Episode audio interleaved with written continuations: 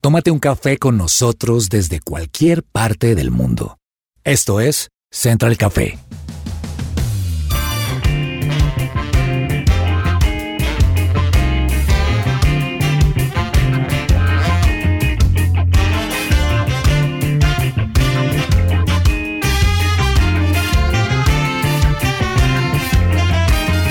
You make me shake, Holy Spirit.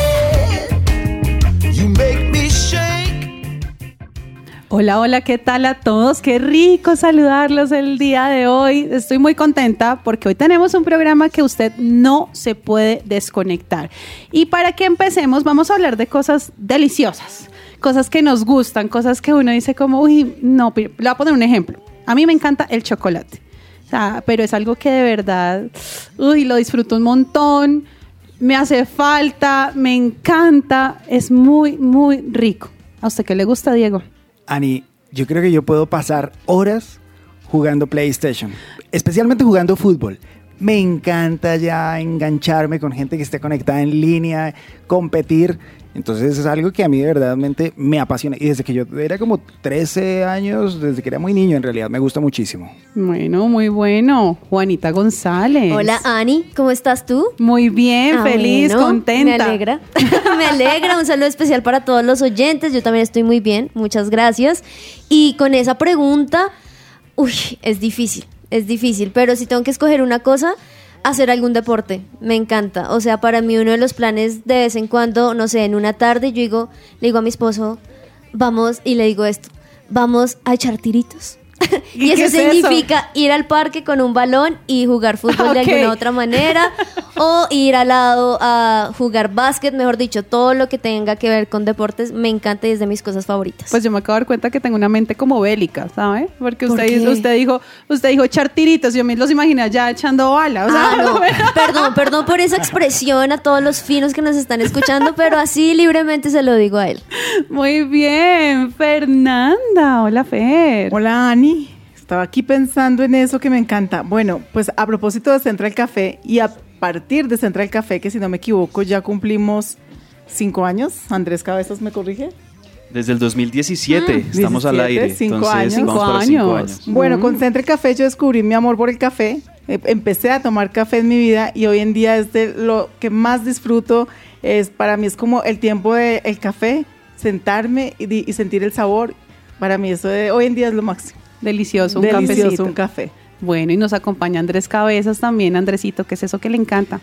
Hay muchas cosas, Ani. Podría pensar, no sé, un domingo por la tarde, un partido de fútbol de mi equipo favorito, sentarme en mi sofá al frente del televisor, tal vez agarrar un paquete de papas, de snacks, con una buena bebida y disfrutarlo. Eso sería un plan perfecto para mí. Bueno, pues hay muchas cosas que nos gustan, hay cosas que son saludables, hay cosas que no tanto. Cuénteme, Juanita, ¿qué pasó? Uy, me sentí como regañada y todo. sí, sí, sí. Ella me hizo una cara, no es que yo les quiero contar, porque pues ustedes, algunos no nos están viendo en este momento, pero Juanita y yo nos hablamos con las miradas y ella, ella me habla con su mirada. Es ¿Qué, que cuando qué pasó? estabas hablando de eso, hay momentos muy chéveres y yo no sé qué, se me ocurrió otro. ¿Cuál? Y no sé si quizá a ustedes les ¿Echar pasa igual que a mí. dónde? No, echar, no, no, ya no echar tiritos, sino el plan cine. Uy, delicioso. Pero el plan cine completo, o sea, de ir a comprar palomitas, yo no sé qué, y no solamente quedarse así, porque no sé si a ustedes les pasa que luego, no sé, uno va a cine y pues ve una película, pues uno no está hablando con las personas de al lado, sino al final como Compartir. interactuar, será que si te gustó, Ah. no sé qué, bla, bla, bla, ese plan Sí, cine completo plan. también es bueno. Nos encanta. Simplemente lo pensé y tú me miraste y lo y, y te diste cuenta que quería decir algo Sí, más. yo ya, Wow. le- le- nos leemos las miradas. Ese es el nivel de conexión cuando uno está así trabajando.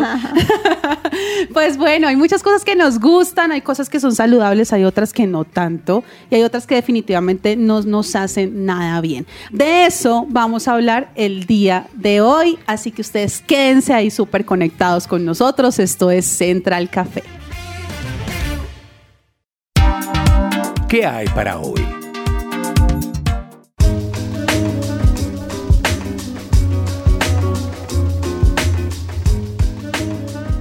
Bueno, y vamos a entrar entonces en materia. Como estábamos hablando, hay muchas cosas que de repente le gustan a nuestro cuerpo y no son buenas. Vamos a hablar de adicciones, vamos a hablar de, de específicamente eh, en este momento de las drogas, de cómo es esa, cuál es esa razón por la que algunas personas se vuelven adictas a las drogas, por qué lo hacen. Y esa es una pregunta que a veces los amigos y los familiares le hacen a menudo a las personas que son adictas. Es difícil explicar cómo la adicción a las drogas evoluciona con el tiempo porque para muchos parece una búsqueda constante del placer. Sin embargo, el placer derivado de los opiáceos, como la heroína o de los estimulantes como la cocaína, disminuye con el uso continuo. Además, algunas drogas adictivas como la nicotina no producen una euforia notable en los usuarios regulares. Entonces, ¿qué explica la persistencia de la adicción? Como, como mm, algunas investigaciones lo dicen, desde este año, hace unos 15 años, se han venido haciendo algunas investigaciones donde se analiza el cerebro para comprender cómo el uso recreativo se vuelve compulsivo. Y esto lleva a las personas a que tomen decisiones incorrectas. Entonces hay muchas cosas sobre las adicciones que vamos a hablar el día de hoy y que vamos a entender un poco. Quiero que me, que me cuente aquí, Juanis, ¿hay, ¿hay algo sobre las drogas? ¿Cuáles son esas, esas drogas como más consumidas? Porque hay algunas más consumidas que otras. Es muy interesante eso que, que mencionas porque muchas veces, o uno que quizá no ha estado en, en ese mundo, uno se imagina que quizá todo eh, se refiere a ciertas drogas en particular, pero no, hay unas que son las más consumidas del mundo y que tienen un mayor efecto en el organismo de una persona. Y, y algunas de ellas son, obviamente, comencemos por el alcohol, que creo que la mayoría de personas que han tenido este tipo de problemas con adicción comienzan o está el alcohol en algún momento ahí metido. El segundo es el tabaco. El tabaco porque tiene una mayor digamos, un mayor daño en el sistema circulatorio y además aumenta mucho las probabilidades de padecer de cáncer. El tercero es la cocaína, es uno de los estimulantes más consumidos y aparece en contextos muy diferentes, como es de las fiestas, conciertos, hasta las oficinas y, ¿por qué no?, hasta los lugares de trabajo. En cuarto lugar está la anfetamina, que es la que se basa quizá en, estas personas que tienen unos grados de excitación muy encima, muy fuertes o una depresión, como esos sentimientos tan extremos, esto les permite como sentirse más tranquilos y por ende es una de las más, de las más consumidas. En quinto lugar está la metafetamina esta también es muy, muy presente y lastimosamente muchos de los jóvenes y muchas personas han estado consumiendo esto y por eso son tan adictos. En sexto lugar, el cannabis basa su funcionamiento psicoactivo en una molécula llamada tetrahidrocannabinol eh, un poco extenso, pero esa es la sustancia y, básicamente es porque activa el sistema nervioso porque es capaz de generar estados de calma y relajación tan extremas que baja esa euforia que podríamos tener en ocasiones. Y en último lugar está la MDMA, también conocido como la éxtasis o el moli. Wow, impresionante. Todas estas son drogas digamos que las más consumidas, ¿verdad? Hay algo de lo que quisiéramos hablar ahora y es ese tratamiento para la drogadicción. ¿Existe un tratamiento, Diego, para la drogadicción? Sí, Ani, vea. La Administración de Alimentos y Medicamentos, que es una agencia de gobierno de, o la agencia de gobierno encargada de los temas de salud de los Estados Unidos, dice que hay tratamientos para la drogadicción oficiales como es una adicción, eh, se aborda como una enfermedad crónica. Entonces, ¿esto qué quiere decir? Que una persona simplemente no puede dejar de consumir drogas en unos pocos días y ya estar curado, sino que la mayoría de los pacientes necesita una atención a largo plazo que tiene que ser repetida para poder dejar completamente las drogas y recuperar su vida. Entonces estamos hablando de un proceso que toma tiempo, que implica también disposición. Y además se trata de un tratamiento integral. Eso quiere decir que hay muchos profesionales de la salud involucrados en este proceso, por, desde un ámbito psicológico, desde un ámbito pues, médico, como ya lo había eh, dicho, y los expertos consideran que un tratamiento ha sido exitoso cuando el paciente ha sido desintoxicado, ha recibido una orientación con el objetivo de modificar su comportamiento y también en muchos casos se recomienda medicación adicional para ayudar a que este comportamiento sea corregido. Y por supuesto con una constante evaluación y un tratamiento complementario de problemas que están ligados pues, a la adicción a las drogas. también, por ejemplo, como la depresión, ansiedad, incluso por problemas de salud mental. Por eso se habla de que es un tema integral y no solamente es un tema de deje de, de consumir drogas. Entonces es, es complementario. Entonces siempre se recomienda un seguimiento a largo plazo, pues para evitar lo que temen muchos eh, drogadictos, las recaídas. Claro que sí, bueno, y como usted lo mencionaba, son muchas cosas las que hacen parte del, del proceso, incluso la parte nutricional, Fernanda. Hay, un- hay una dieta para tratar el tema. Sí, pues por un lado, digamos que estaba leyendo un estudio que muestra mm, que, la, que la droga como tal, la que sea, todas las que nos leyó ahorita Juanita y Ani y todas estas, eh, dañan el cuerpo, ¿no? Y dañan todo el proceso como tal de metabolismo del cuerpo, obviamente las neuronas, tiene una cantidad de efectos internos que de pronto pues el que lo consume no es consciente. Pero también una vez que entra en este tratamiento debe ser muy prudente con la alimentación, con su dieta. Y uno diría, pero ¿por qué? Pues realmente muchas veces eh, la persona o el paciente puede confundir el hambre con deseo de consumir una droga. Entonces es importante mantener pautas como comer en, hor- en horarios regulares, siempre mantener como los mismos horarios, consumir alimentos con poca grasa, obtener buenas eh, fuentes de proteínas, carbohidratos complejos y fibra alimenticia. Y también los suplementos minerales, vitamínicos pueden ayudar a que el cuerpo se vaya recuperando como toda la descompensación que traía en cuanto a vitaminas, a minerales como tal. Muy, muy importante, dice que para estas personas deben hacer actividad física y descansar lo suficiente, consumir comidas y refrigerios realmente nutritivos, evitar los dulces eh, y, y mucho más pues en exceso, reducir la ingesta de cafeína y del cigarrillo, pues estas dos de alguna manera pueden, en ex- bueno, en exceso en el caso de la cafeína y, y el cigarrillo, pues iniciar o abrir el campo para, para una adicción y al haberla dejado y volver a estos hábitos que parecen menos dañinos, pueden volverle a abrir la puerta, buscar ayuda de, pues obviamente siempre de un médico que lo acompañe en esa dieta, no como yo escuché, yo leí, pues me como esto, sino realmente pedirle al médico qué se dañó o qué se descompensó en mi cuerpo durante la adicción para que el médico en ese acompañamiento le, lo lleve a, a- a mejorar o a recuperar esa parte de su cuerpo. Y eh, pues muy importante también eh, pues ases- asesorarse de un nutricionista, porque realmente pues eh, la persona que, que deja un- una de estas eh, adicciones necesita un acompañamiento grande, o sea, nunca puede decir yo solo puedo y ya yo salgo de esto, o sea, esto sí, estoy hablando de la parte natural y física, necesita realmente un acompañamiento psicológico, un acompañamiento médico y un acompañamiento nutricioni- nutricionista. Nutricional, sí. nutricional. Así es. Bueno, pues yo quiero que escuchen esto que les voy a leer en este momento. La vida en ocasiones puede tomar matices tan aterradores que hacen que la muerte parezca un buen lugar. Ese era el sentimiento de Diego Salazar durante los 23 años en los que estuvo sumido en el oscuro mundo de la adicción a las drogas, el trabajo con pandillas y la vida sin hogar. Estas situaciones le hicieron desear morir, pero en algún lugar de su alma guardaba la certeza de que Dios podía intervenir y hacer algo por él. Lo único que le hacía falta descubrir era cómo, cuándo y de qué manera lo haría. Pues bueno, hoy está con nosotros Diego Salazar. Eh, él es el fundador de la corporación Alas hacia la Libertad en Cristo y además es junto con su esposa eh, coordinador del ministerio Viviendo Nuestra Libertad, que realiza procesos ambulatorios de recuperación de adicciones con los miembros de la iglesia El lugar de su presencia. Diego, qué bueno y qué maravilla tenerte el día de hoy aquí. Lo mismo, Ani. Para mí es un privilegio poder compartir y estar abierto sobre todos estos particulares que tienen un grueso contenido sobre las adicciones y los procesos de recuperación. Así es, bueno, pues vamos a empezar a hablar un poquito acerca de ti. ¿Cuál es esa historia de vida que tienes? Pues eh, podría demorarme 10 horas, pero en un minuto yo creo fue difícil. Fue una historia que jamás pensé que tuviera que vivirla o experimentarla.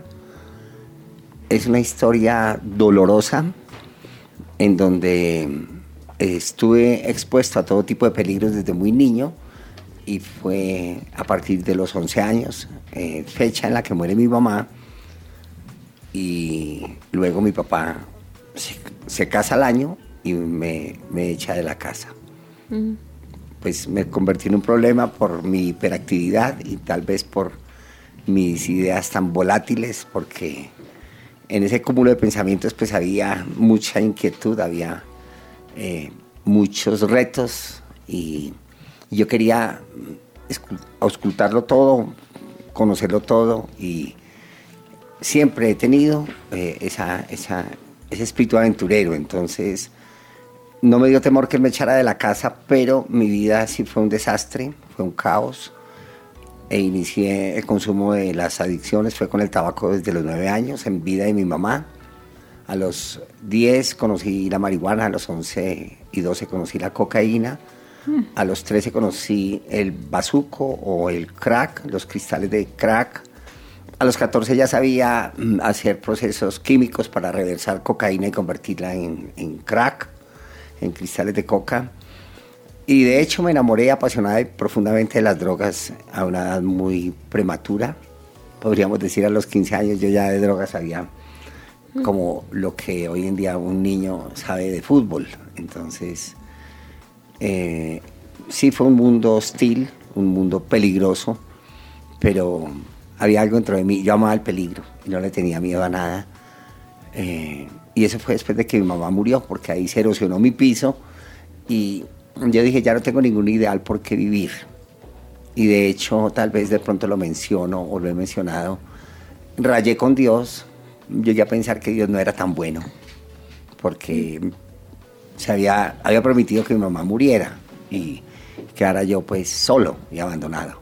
Entonces mi vida fue un infierno, fueron 23 años, como leíste hace un rato en la portada de- del libro, y ahí se cuenta pues todo tipo de pesadillas y vida disoluta, vida sin propósito, vida eh, desbaratada. Pero yo quiero, pues basándome en, lo que nos dices, Diego, de tan pequeño, empezar ese consumo, obviamente con base en un trauma de la muerte de tu mamá, pero como mamá pienso, ¿qué es lo que realmente abre la puerta? O sea, ¿qué es lo que realmente yo tengo que como mamá evitar para, para que un hijo pueda caer en esto? Pues aquí en vez de, de abrirla, eh, más bien deberían de haberla cerrado, porque en mi casa mi abuelita fumaba, la mamá, de mi, la mamá de mi mamá. Mi papá fumaba y mi mamá le prendía los cigarrillos a mi papá. Entonces en la casa habían cigarrillos por todos lados, debajo de la almohada de, de mi mamá y mi papá, en la mesita de noche de mi abuelita, en la cocina, en todos lados había cigarrillos. Y yo pensé, dije, si los grandes lo hacen, pues si yo como por qué no puedo, si los grandes lo están haciendo, eso está bien hecho. Y pensé que era muy normal hacerlo y recuerdo la primera vez que prendí un cigarrillo, yo me, me- me metí, me encerré en un baño, tenía nueve años, y yo me sentí un doctor fumando, a pesar de que tosía como relinchando como un potro asfixiado, pero, pero yo fumaba y, y- y me, me- me- aunque sabía, grande. sabía inmundo porque fue un piel roja, pero me quedó gustando y eso me atrapó. Ok. Diego, usted nos ha dicho, son más de 20 años de ese proceso, de esa lucha continua. ¿Cómo salió de ese valle de sombra como usted lo describe aquí en su libro? Bueno, fueron 23 años propiamente, pero eh, fueron tantos los riesgos, los peligros, los factores que, en los que yo me vulneré para, para tener que padecer tantas dolencias como entrar a la cárcel cuatro veces, todo por consumo, por ley 30, que creo que aún existe en el Código de Procedimiento Penal, y es porte y consumo de estupefacientes. Y además de, eh, pues, mm, el tiempo de calabozos o de, de de la policía, que lo cogían a uno por ahí mal parqueado en un parque o en algún sitio, en una esquina, consumiendo, o armando pues una traba, o, o con algún tipo de alcaloide, marihuana, cocaína, o altas horas de la noche y, una redada por, por vagancia también. Pero, pero fueron 23 años en los que eh, no solamente estar preso o que me detuviera la policía, que es un acto eh, muy beligerante para cualquier ser humano que lo limiten de su libertad. Mm, eh, otros fueron atentados de muerte y otros fueron también em, riesgos muy peligrosos en los que estuve enredado cuando iba a conseguir a los antros de vicio, a las ollas, eh, las dosis o la dosis para poder mitigar mi, mi ansiedad y mi deseo de adicto que, que tuve durante 23 años. Y, y en esos 23 años, eh, ¿muchas veces intentaste salir o no? demasiadas veces, pero siempre era como no pañitos de agua, sino mm, o actos fallidos, sino mm, era como unos unos ensayos, pero y, y temporalmente me funcionaba. Yo me iba a una finca o, a- o al campo fuera de Bogotá, a muchos lugares del país, eh, eh, en muchos lugares, a muchos sitios. Y estaba tres, seis meses y estaba limpio, pero algo había, había algo dentro de mí que me atraía y me sacaba otra vez. Y yo volvía otra vez al epicentro, a la gran urbe, a la metrópolis, y sabía dónde vendían de todo, marihuana, Claro. cocaína, bazuco, y, y estaba atrapado. Diego, es impresionante. Yo quiero decirles a los oyentes que tengo tu libro en las manos. ¿Cómo se llama el libro, Juanita? Se que que llama lo hemos dicho. Nunca quise ser adicto de Diego Salazar y de verdad que para mí es un privilegio poder tenerte acá y también leer tu libro y saber que hay una historia detrás de cada persona, ¿ah? porque muchas veces uno no es consciente, uno conoce quizá por encimita, pero ya verlo plasmado hoja a hoja es impresionante y yo la verdad tendría que hacerte 10.000 preguntas porque además son 50 capítulos en un libro muy chévere porque quiero decirles que si quizá alguno como a mí no es que seamos los más eh, adictos en cuanto a la lectura se trata eh, este es un libro que se ve muy chévere porque además la letra es grande, las hojas son muy, muy buenas. Mejor dicho, como que a uno lo atrae desde la portada. Miren esto, yo sé que ustedes no lo están viendo, pero la portada a uno le engancha. Y todo esto para decirte algo, porque estábamos mencionando también esas drogas que quizás son las más consumidas y demás. Y me llamó mucho la atención, y es que la mayoría de personas como que va a esto por lo que la droga hace en el organismo, es decir, quizá esos extremos de sentirse relajados, en paz. Entonces quizá en tu vida pues tenías al otro lado ese dolor de la muerte de tu mamá, esa quizá historia de mi abuelita fumaba, entonces porque yo no puedo y todo lo que nos has mencionado y una cantidad de cosas más que están aquí plasmadas en el libro. Pero ¿Qué le dices a aquellas personas que ven esto como un engaño? Es decir, piensan que la droga es buena, y lo digo entre comillas, y es algo positivo porque me produce paz en medio del dolor, como que de las situaciones difíciles esto me lleva a estar tranquilo. ¿Qué le dirías a esas personas que quizá tienen esa mentira, que tú ya pudiste saber que es una mentira de, ah, la droga quizá puede ser buena porque me lleva a estar en paz en un mundo tan problemático o en una situación tan difícil que pueden estar viviendo? Bueno, eh, referente a todo ese pool de, de pronto de conceptos que tú hablas acerca de, de una persona afectada por X sustancia o por el consumo de determinado producto, de fármaco o sustancia psicoactiva que llamamos, es eh, los niveles de ansiedad que todo ser humano mm, maneja.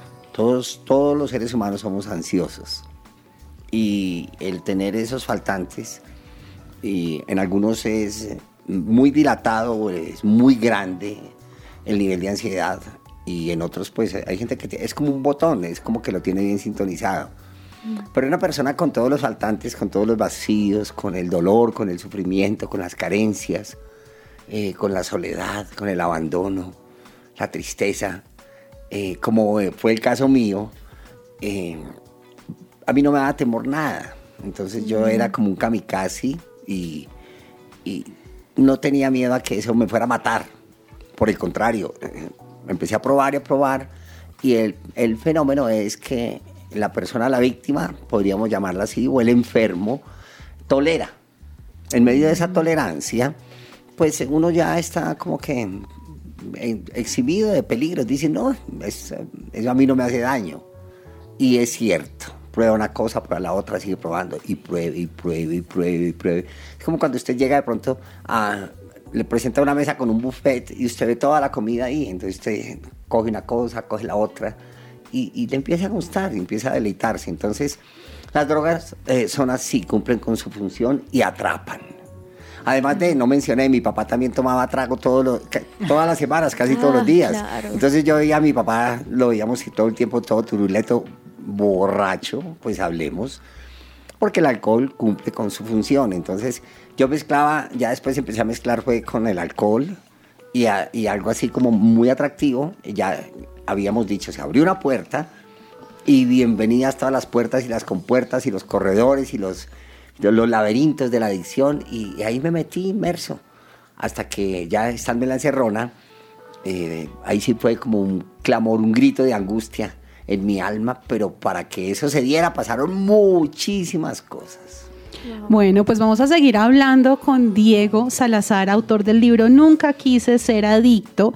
Vamos a una pausa comercial y ya regresamos. Quédense con nosotros. Esto es Central Café.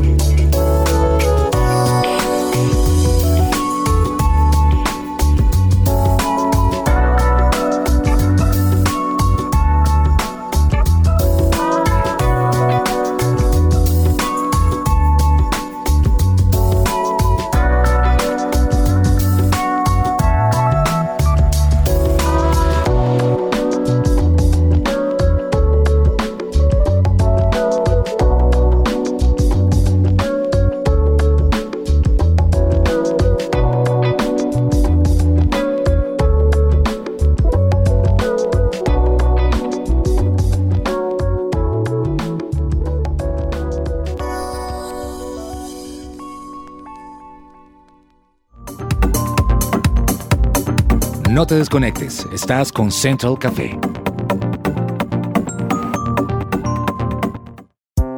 Su presencia radio.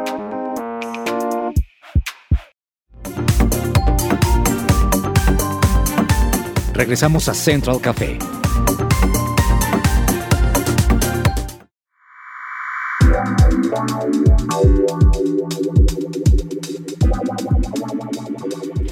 Ya conocen la nueva propuesta educativa del colegio We Dream We Do, Soñamos, Hacemos, donde potencializan de manera personalizada la espiritualidad, el inglés conversacional, las habilidades emocionales y el pensamiento crítico del estudiante. Si quieres más información, contáctalos ahora mismo al 314-352-3891 o buscarlos en redes sociales como arroba We Dream barra el piso We Do. Bueno, y seguimos con Diego Salazar en este programa. Bueno, Diego, ya nos has contado cómo empezaste, empezaste a los nueve años en todo, en todo el tema de, de las adicciones, ¿verdad? Pero no hemos hablado acerca de, de ese momento, ese punto de quiebre, en el que tú dices, ya no más, pasó así, dijiste, no, quiero salir de esto, intentaste hacerlo, ¿cómo fue? Eh, sí, Ani, eh, usé el plan A, B, J, el Z. No funcionaron todos los planes con el abecedario. Estaba desesperado y aunque nunca arrullé la idea del suicidio, eh, sí prefería morirme. Era algo horrible. Entonces yo clamaba gritos y un día, saliendo del Bronx, yo vivía en el Bronx, digo vivía porque allá estuve casi cuatro años y yo hacía allá, era campanero, portero, volante de esos santos de vicio. Y aunque estuve metido en, ese almizcle de, de bandas bajos fondos de Lampa, yo jamás robé, ni maté, ni manché mis manos de sangre, pero, pero el hambre ya llevaba casi 10 días en la olla, eh, ahí detrás del batallón guardia, en el voto nacional, y me fui al restaurante de mis hermanos en Chapinero, buscando pues comida, y tenía hambre y, y sed. Y allí encontré una persona, una persona que Dios tenía asignada, eh, fue una mujer, eh, doña Emita, propiamente la mamá del jefe, el que hoy es mi jefe en, el trabajo, que es el pastor Orlando Reyes. Ella estaba con su hija y yo llegué al restaurante con mucha hambre. Y mi hermana apenas me vio, se pagó un berrido y dijo, no, ya llegó este loco acá. Y en fin, desesperada. Y siempre me mandaban llamar a la policía. Esa tarde Emita abogó por mí, dijo, no, no, no, no. Mira, él tiene hambre. Dale lo que él quiera que nosotras, yo lo pago. Y ahí fue donde yo sentí como un, como un manto de justicia, como un alivio. Amor. Eh, nadie, todo el mundo me rechazaba, nadie me había puesto cuidado y yo tenía en ese momento hambre. Y fuera de eso, de comienzo mi hermana ya me había rechazado, yo ya conocía cómo era la operación ahí, entonces ella apareció ella como una redentora, como alguien dice como un alma de Dios, sí, un alma de Dios, pero pues eh, era en carne y hueso, era una persona viva y estaba presente ahí. Y ellos me dieron de comer, pagaron la cuenta y me hablaron de un programa de- recuperación en Medellín, que si yo quería irme, que ellas estaban dispuestas a colaborarme en todo y hacerme llegar allá, pero también deberían ponerse de acuerdo, tenían que ponerse de acuerdo con mi hermana, Recuerdo que en esa época, en el año 1991, a finales de enero, mm, la mensualidad costaba 40 mil pesos. Y mi hermana no hacía sino sacar cuentas y quejarse, decía que eso era gastar pólvora en gallinazos, que esa plática se perdía, que eso no... Pero jamás en mi casa o mi familia trató de, de aportar o de ampararme, apadrinarme para que yo hiciera un programa de recuperación y yo sí quería. Entonces este, esa fue la oportunidad brillante de oro, bajada del cielo, y, y yo me acogí a ella y desde ese instante fue diferente, fue diferente porque salir de las drogas es difícil, es imposible, pero yo, yo sí quería y necesitaba un milagro. Y, y- y yo sabía que Dios iba a hacer algo, pero no sabía cuándo, ni cómo, ni, ni, ni por qué, porque lo iba a hacer conmigo, pero tuvo misericordia de mí. Ahí empezó, vino la historia de redención, ahí empezó el cambio, porque yo sí necesitaba el cambio, quería el cambio y el cambio se estaba dando. ¿Cómo es salir de esa adicción? Porque tú mencionas, yo sí quería, pero cuando se está tan sumido en, en- en todo esto y hay tantas cosas alrededor, hay tanto rechazo, hay tanta falta de amor, ¿cómo es ese proceso de en realidad sentir, cuándo fue que tú sentiste, ya, salí? No, yo estaba tan atrapado, tan absorbido. eh, eh, como digo, voy a usar una palabra que esa, esa vale en la gramática. Estaba entontalonchado, estaba como un idiota porque las drogas me habían atrapado. Y, las drogas son, eran encantadoras para mí. Y, había como una magia nefasta, oscura, infernal. Llamémoslo lo peor, algo muy antagónico. Pero tenía mucho poder sobre mí. Y yo sabía que había algo más grande que eso, y fue el poder de Dios. Entonces, eso fue algo sublime y hoy, de hecho, para mí es inolvidable, porque lo sigo recordando y lo recordaré hasta fenecer, hasta morir, porque fue, fue mi tabla de salvación. Y aunque me hablaron de Jesús y me, me abrieron una Biblia grande, negra, yo sí como que sentí temor, y, pero yo tenía hambre, y yo dije, hablan lo que quieran, hablen del que quieran. Yo tengo hambre, me quitaron el hambre y me sentí amado. Y después dijeron, queremos orar por ti. Se pusieron a orar por mí, pero a los 10 segundos en vez de estar orando, estaban era llorando. Yo dije, pero yo no soy nadie para que, para que lloren por mí, para que estén así. Wow. Y eso fue impresionante, pues obviamente me marcó, marcó mi corazón. Y de hecho es algo imborrable que todavía está grabado y bruñido ahí. Algo impresionante de, de todo esto es pues lo que dices, como ver el poder de Dios restaurando tu vida, mostrándote una oportunidad, una posibilidad que vales muchísimo más de lo que quizá uno en ese momento uno ni siquiera se lo cree. Pero algo que a mí me impresiona, Diego, de tu historia, es que no se quedó solo allí en lo que Dios hizo por ti, que ya fue demasiado, sino que también nació ese amor por ayudar a los demás. Y entonces allí viene viviendo nuestra libertad. Cuéntanos un poco de ese, listo, esto Dios hizo en mí, ahora yo sé que lo puede hacer por otros. De verdad que es muy sublime lo que dices tú, Juanita, porque yo no valía un dólar y, y saber que ya tenía precio. Wow. Me vine a dar cuenta mucho después que, que esos códigos o esos dígitos, eh, ese rédito tan grande, eh, era un precio invaluable y fue la sangre de Cristo. Entonces, sí, es algo, ¿verdad? Único porque eh, ahí fue un cambio, ahí me atrapó eh, el amor de Dios, me atrapó el poder del Espíritu y yo me convencí que Dios me tenía para algo. Y yo siempre dije, yo no tengo con qué pagarlo. Y, lo dije esa vez, lo digo hoy, lo voy a decir siempre. Todo se lo debo a Dios. Entonces dije, yo no tengo con qué pagarle.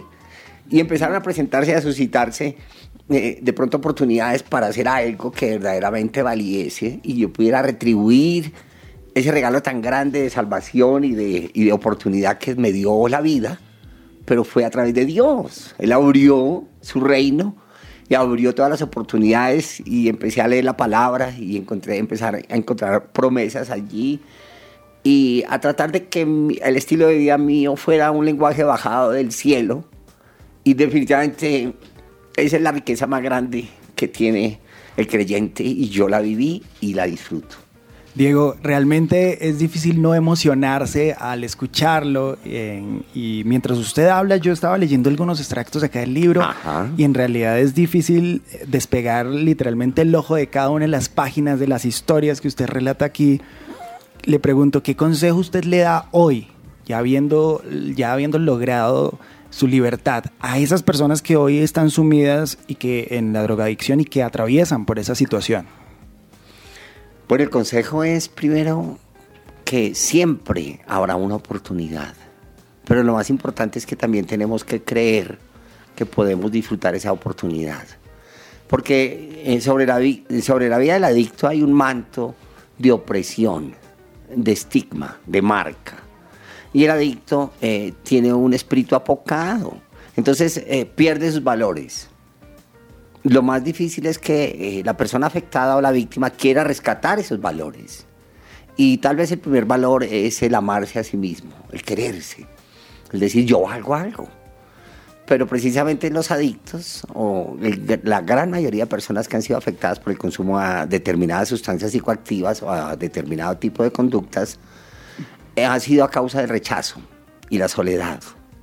Entonces yo les diría que no están solos y que eh, así como yo lo viví, que para mí era incierto, yo no pensé que, que había alguien, eh, que ese era Jesús, o que era Dios, o que era la divina providencia, el poder del Espíritu, o que era la misma palabra, o que era la oración, la alabanza, la adoración. Y ese ha sido pues el, el grueso de mi retroalimentación, de mi sostenerme y de mi caminar hasta el día de hoy. Yo le diría al adicto que, que, que sí hay esperanza en medio de, de la angustia o en medio de, de la soledad, de la incertidumbre. Yo tal vez sí llego a pensar, eh, el náufrago de la película El náufrago estaba muy bien con su, con su Wilson. Yo no tenía nadie. Y al adicto le pasa Hay mucha soledad. por el, es peor que el náufrago. Porque la- el adicto está en un infierno. El náufrago tal vez estaba en un paraíso en medio de, de la creación llena de salud y, y de, y de vida, pero el adicto siempre está inmerso es en los bajos fondos, en los antros donde hay humo, donde hay toxinas, donde hay mala vibra, digamos, donde la gente no es buena y están descaminando todos los, los que se han desviado, todos los que se desproyectaron de una, de- de una vida recta, muy oscura, mucha penumbra, mucha tiniebla. Diego, yo tengo una, una duda y es que conozco mucha gente que dice, bueno, pero es que yo ya pasé por mi hijo, por mi esposo, o por un familiar donde lo llevé a muchos centros, donde aún también ya muchas personas oraron por él y no vemos el cambio. Entonces, ¿qué hace la diferencia? ¿O, o dónde puede decirle a esta persona, sí, sí pu- puede haber un cambio? Bueno, eh, vuelvo y digo, Hebreos 12.2, puestos los ojos en Jesús, el autor y el consumador de la fe.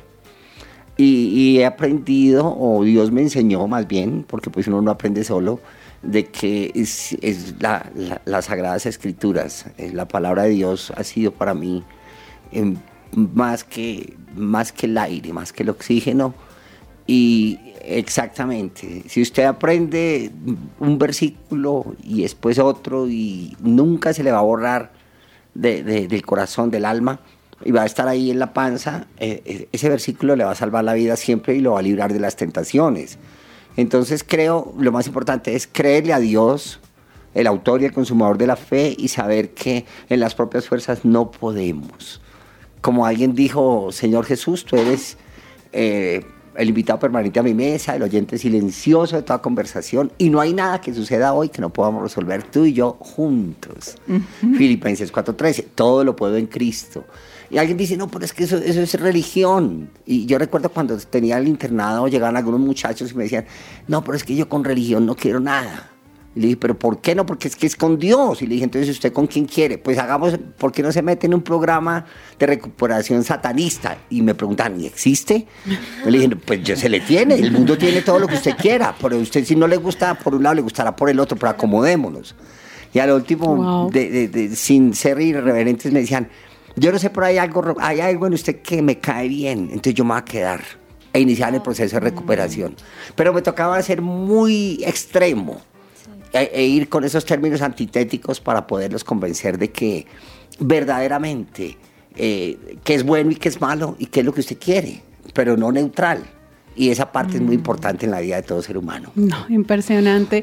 Diego, hemos llegado al final de esta entrevista. Eh, de verdad quiero darte las gracias por haber abierto tu corazón acá, por, por mostrarte cómo eres, por, se- por esa autenticidad. Hay algo súper lindo que hay en el libro y que escribe eh, el pastor Andrés Corso de la Iglesia El Lugar de Su Presencia, que es quien hace el prólogo de este libro, Nunca quise ser adicto. Y dice lo siguiente, quise que Diego escribiera la historia de su vida buscando evitar que muchos tomen el camino torcido de las drogas, pero también porque quiero que los papás, familiares y amigos de personas atadas por las drogas, el alcohol, las ataduras sexuales, el juego y demás, sepan cómo ser los brazos de Dios para ellos y puedan saber de qué manera ayudarlos. Así que hoy creo que el llamado es ese, hacer los brazos de Dios para alguien más. Diego, gracias, gracias a ti por estar hoy acá y por ser los brazos de Dios para quienes están viviendo eh, esta situación que tuviste durante 23 años. Ani y todos ustedes que me acompañaron, muchas gracias. Y la verdad, como dicen, en- el tiempo en televisión es muy cortico, pero en la radio creo que es más corto. Mucho más. Aún más, sí. Gracias. Bueno, pues tenemos regalos para los oyentes, Claro. Juanita. Vamos a tener dos libros de, de Diego Sala- Salazar, Nunca quise ser adicto. Dos, dos libros para nuestros oyentes. Y vamos a tener dos preguntas. Entonces, el primero, los dos primeros que respondan esta pregunta. ¿Cuál es, ¿Cuánto tiempo duró Diego en la adicción? Él mencionó unos años en los que duró en esa adicción. Entonces, la primera persona que responda a esta pregunta al WhatsApp que es 310-551-26-25, 310-551-26-25. Listo. ¿Cuánto tiempo duró Diego sumido en la adicción? ¿Cuántos años? Se va a llevar un libro. Y la persona que responda a la siguiente pregunta se lleva el segundo libro. La primera persona, ¿a qué edad empezó Diego con las adicciones? Está fácil, está fácil para el que estuvo ahí bien conectado. Sí, si usted está ahí conectadísimo, pues bueno, ya sabe, nos puede escribir entonces a nuestro WhatsApp, repitámoslo. 310-551-2625 y vamos a estar muy pendientes de sus respuestas y de los dos felices ganadores de este increíble libro. Bueno, pues sigan ustedes aquí conectados, esto es Central Café.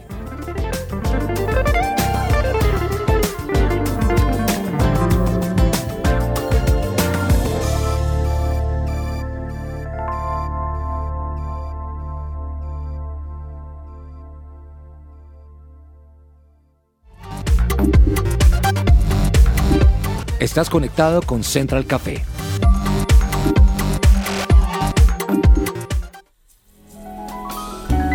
Central Café descafeinado.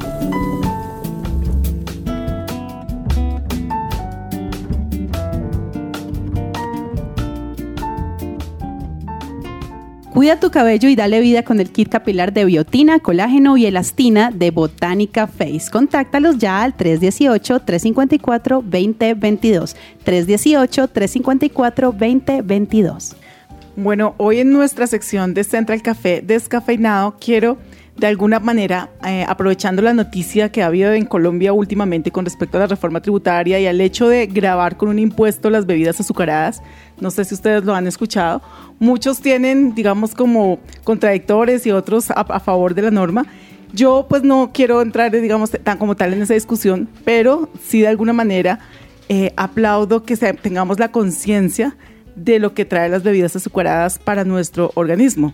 Y es porque hoy en día, desde los niños más chiquitos, le empezamos a dar el juguito en caja para que se lo lleve a sus onces y no nos damos cuenta de la cantidad de azúcar que estamos llevando a consumir a los niños, imagínense desde que son pequeños hasta que llegan a ser adultos. Y si a esto le sumamos, hablando de adicciones, el azúcar termina volviéndose una adicción. Totalmente. Entonces quiero contarles algunos de los problemas que ocasiona el azúcar en nuestro cuerpo, así como para que lo tengamos en cuenta y podamos tomar un poquito de conciencia.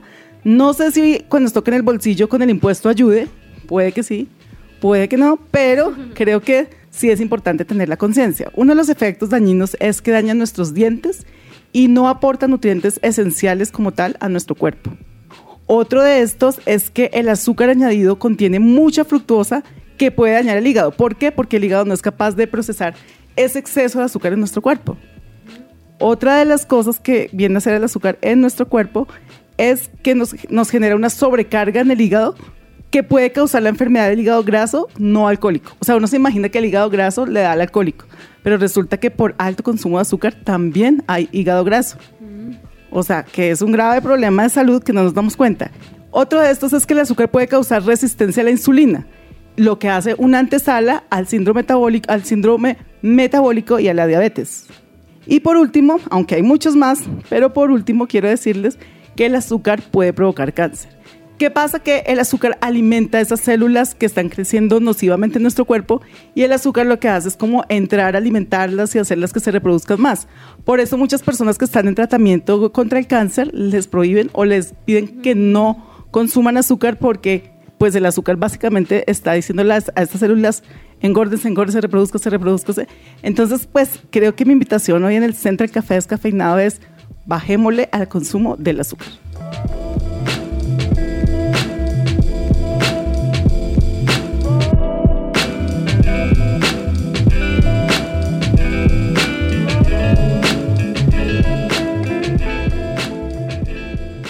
Wow, qué programa el que hemos tenido Wow, el sí. día de hoy.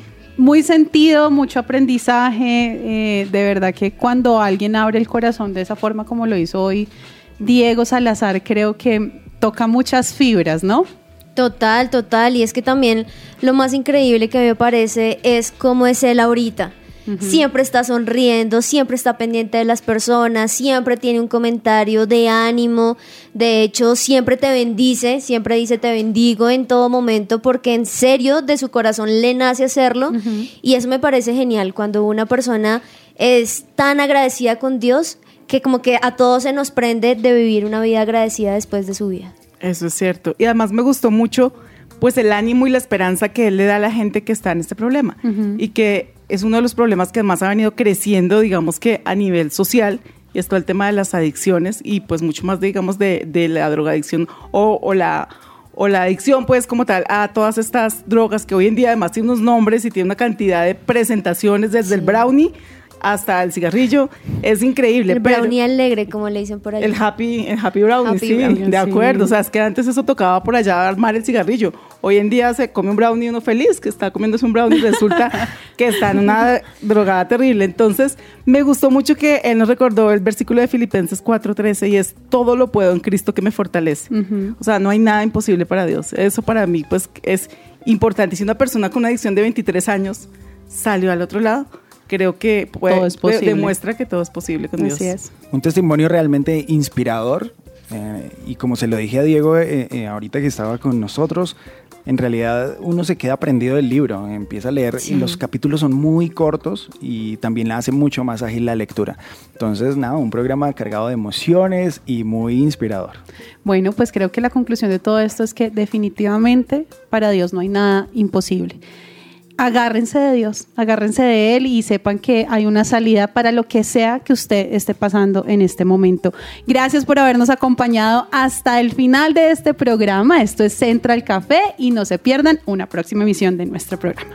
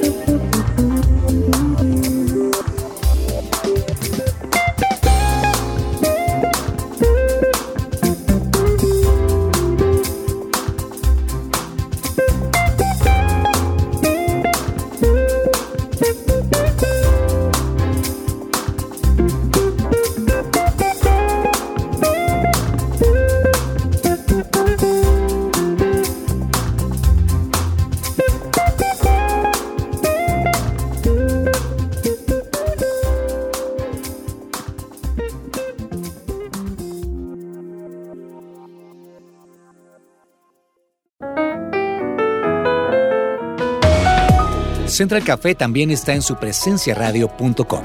Allí puedes encontrar el listado con todos los programas de Central Café en SoundCloud.